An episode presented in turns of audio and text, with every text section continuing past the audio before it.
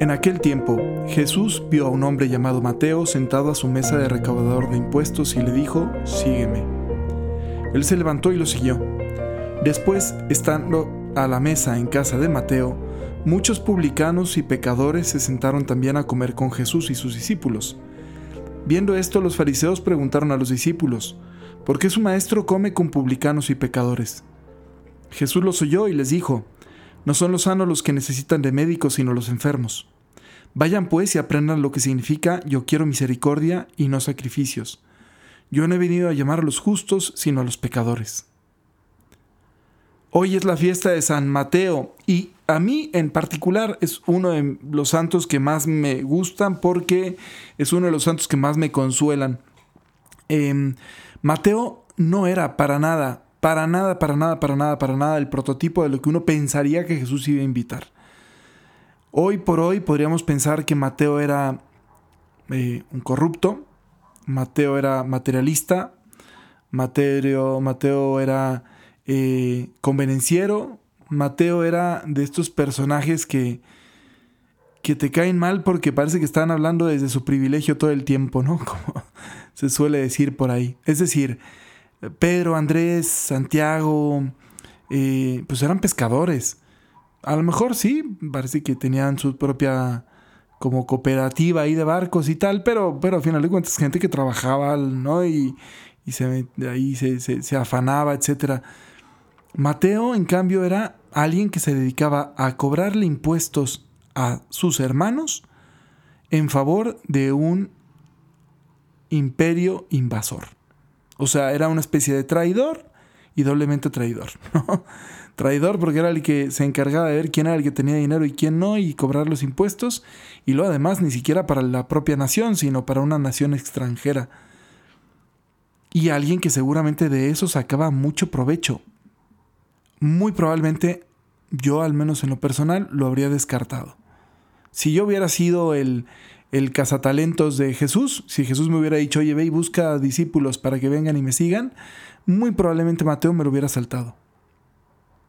Como muy probablemente alguien me habría saltado a mí, si, ¿no? si Jesús le hubiera encomendado la misma tarea.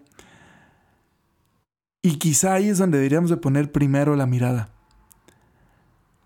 Jesús llama a los que Él quiere, no a los que nosotros queremos, a los que Él quiere. Y ahí sí no podemos como intentar catalogar, intentar juzgar, intentar, porque seríamos unos absurdos. Cristo nos ama a todos y a todos nos llama. ¿Quién eres tú para prohibirle la permanencia en la iglesia a quien sea? ¿Quién eres tú para decidir quién sí y quién no? ¿Quién eres tú para decir ese no porque mm, tiene atracciones por personas de su mismo sexo? ¿Quién eres tú? ¿Quién eres tú para decir, no, ese no, porque eh, es una adúltera, es un adúltero? ¿Quién eres tú para decir, no, ese no, porque tiene problemas con el, consumo de alguna sustancia? ¿O quién eres tú para decir, no, ese no o esa no, porque son unos soberbios que siempre eh, han estado muy favorecidos por la vida? ¿O son unos este, necesitados que nunca han tenido ni en qué caerse muertos? ¿Quién eres tú para decidir quién sí y quién no? Forma parte del pueblo de Dios. Cristo es quien llama. Y llama a todos. Y nos llama a la plenitud y a la felicidad. Es Cristo. Es Cristo con quien tiene cada persona que entablar la relación. Es Cristo con quien tú y yo tenemos que entablar la relación. La iglesia no es un club de perfectos. Eso lo ha repetido el Papa Francisco hasta el cansancio y no solo él, antes de él. Las columnatas de San Pedro las han visto en fotografías, ¿no? La, la gran basílica de San Pedro y luego una plaza y esa plaza está rodeada por unas columnas en semicírculo. Al inicio, en el proyecto original, querían poner una puerta que cerrara la plaza, ¿no? Como hay otras puertas en otras partes de Roma. Eh, por ejemplo, en la piazza. ¿Cómo se llama esta? Ah, se me fue. Donde están las. Hay dos iglesias que son gemelas y bueno, es una puerta de la entrada norte, ¿no? Por donde uno entraba ahí. y Piazza del Popolo, ¿no? Hay una puerta ahí que, servía pues para, si hacía falta, cerrar la ciudad. Eh, pues bueno, en, San Pedro, eh, esta plaza que tiene esas columnas, también tenían la idea de hacerle un pórtico, una puerta que para que se viera como más señorial y para que además si llegaba a ser necesario pudieras incluso cerrar la plaza de San Pedro y tal. Pero no quisieron ponerle esa puerta porque la señal era que la iglesia tenía los brazos abiertos para recibir a quien sea, como una madre que quiere recibir a todos sus hijos. ¿Han visto la película de Encanto, creo que se llama, ¿no? La de la de Bruno, ¿no? Se habla de Bruno. Bueno, esa. Esa película, si no la han visto, ni modo, ya les voy a spoilear una escena. Eh, ojalá, yo ya ha pasado tiempo, ya, ya. Ya podría, ¿no? Se va el spoiler. Eh, pero hay una escena muy bonita en la que Bruno, que es el hermano que siempre se sintió rechazado por no sé quién, no sé cuánto, vivía ahí como en la periferia, al margen, ¿verdad? Queriendo ser partícipe pero sin atreverse. Vivía literalmente atrás de las paredes viendo ahí eh, a su familia y pues para sentir que estaba cerca de ellos, aunque no podía estar con ellos. En el momento en que se encuentra Bruno con sus dos hermanas, es bien bonito, porque las hermanas estaban sentidas con él y enojadas con él, y las mismas hermanas eran las que decían no se habla de Bruno y la canción, pero cuando lo ven, esa escena a mí me encantó. Cuando lo ven, él está con un poco de miedo a ver cómo reaccionan, y estas dos ni le dicen nada, nomás corren y lo abrazan las dos, de la felicidad de verlo. Me pareció tan bonita esa escena. ¿Cuánta gente no añora ese abrazo de la iglesia. ¿Cuánta gente no está esperando que nosotros, como miembros de esta familia que somos la iglesia, salgamos a darles un abrazo y a recibirlos otra vez? Y luego ya veremos cómo le hacemos para que se sanen. Todos tenemos heridas y todos somos enfermos y por eso Cristo vino como médico a curarnos a todos. Todos necesitamos ese abrazo consolador de Jesús por medio de su iglesia y todos necesitamos que nos ayuden a sanar nuestras heridas. Hay unas que son evidentes, hay unas que, son heridas que se notan, hay otras que no, pero tanto unas como otras te tienen en condición de enfermo.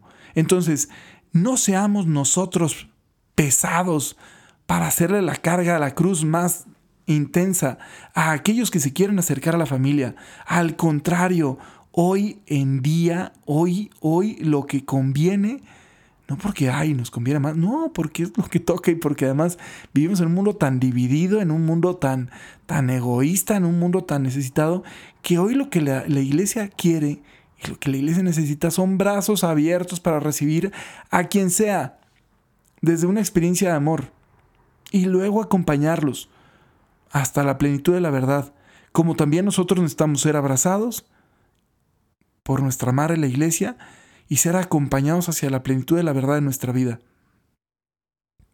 Misericordia quiero y no sacrificios. Hay proyectos, y no voy a entrar en detalles, pero hay proyectos que de repente quieren hacer grandes cosas materiales por la iglesia.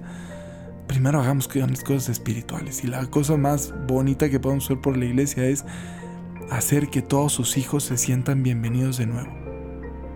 Todos. Y luego, juntos, como hermanos, miembros de una iglesia. No, es una canción esa, ¿no? Eh, qué tonto estoy. Este, bueno, pero así juntos como hermanos, ir caminando hacia la plenitud de la verdad, ¿ok? Eso es lo que nos toca.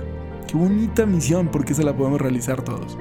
Así que nada, a seguir el deseo de Jesús a llegar a los que están enfermos y necesitados, darles un abrazo y también nosotros dejarnos abrazar, porque también nosotros necesitamos del médico divino de Dios, nuestro Señor, de Jesucristo, nuestro Redentor.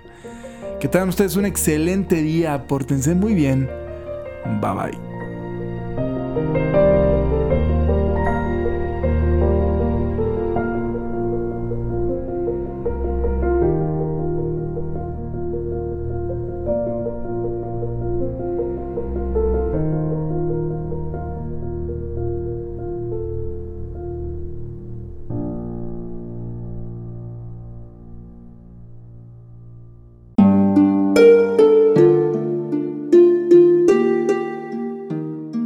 Hola, ¿qué tal? Perdón por la interrupción, pero quiero invitarte a escuchar el nuevo podcast de Juan Diego Network que se llama Oraciones de la Noche. Ahí te voy a acompañar antes de dormir. así que no tienes excusa para no escucharlo.